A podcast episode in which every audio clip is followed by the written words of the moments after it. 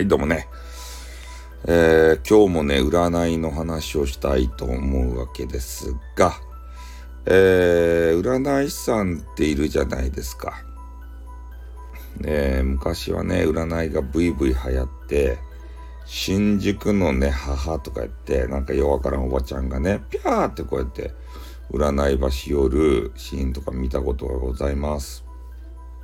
でもね、今の若い人はどうやら占い離れがね、加速しているような気がしているわけですよ。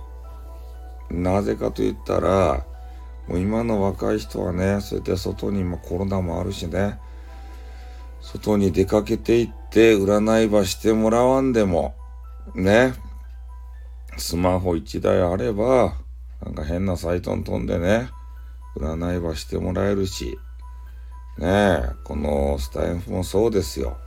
スタイフの中で無料でね、占ってもらうこともできる。それなのになぜね、わざわざストリートに出かけていってですよ。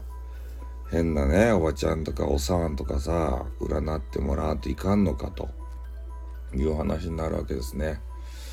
まあ、なので、えー、今ね、占い師さん、特にインターネットをね、使っていない占い師さんはかなり厳しいんじゃないかなと思います。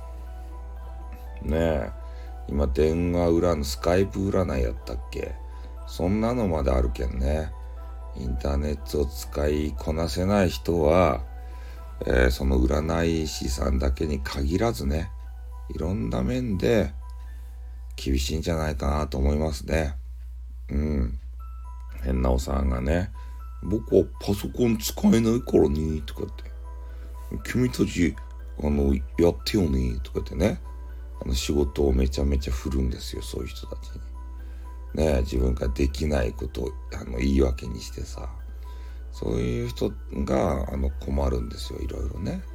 パソコン使いこなせばもうね、占いだろうが、なんだろうが、いろいろできますんでね。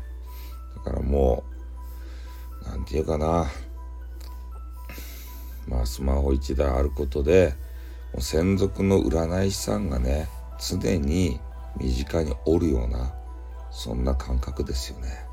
うん、こんなことを思い描いた方いらっしゃいますでしょうかまあね占い師さんの話とか別にねどうでもいいでしょみんな。ねはいじゃあ終わります。おっとまたな。にょ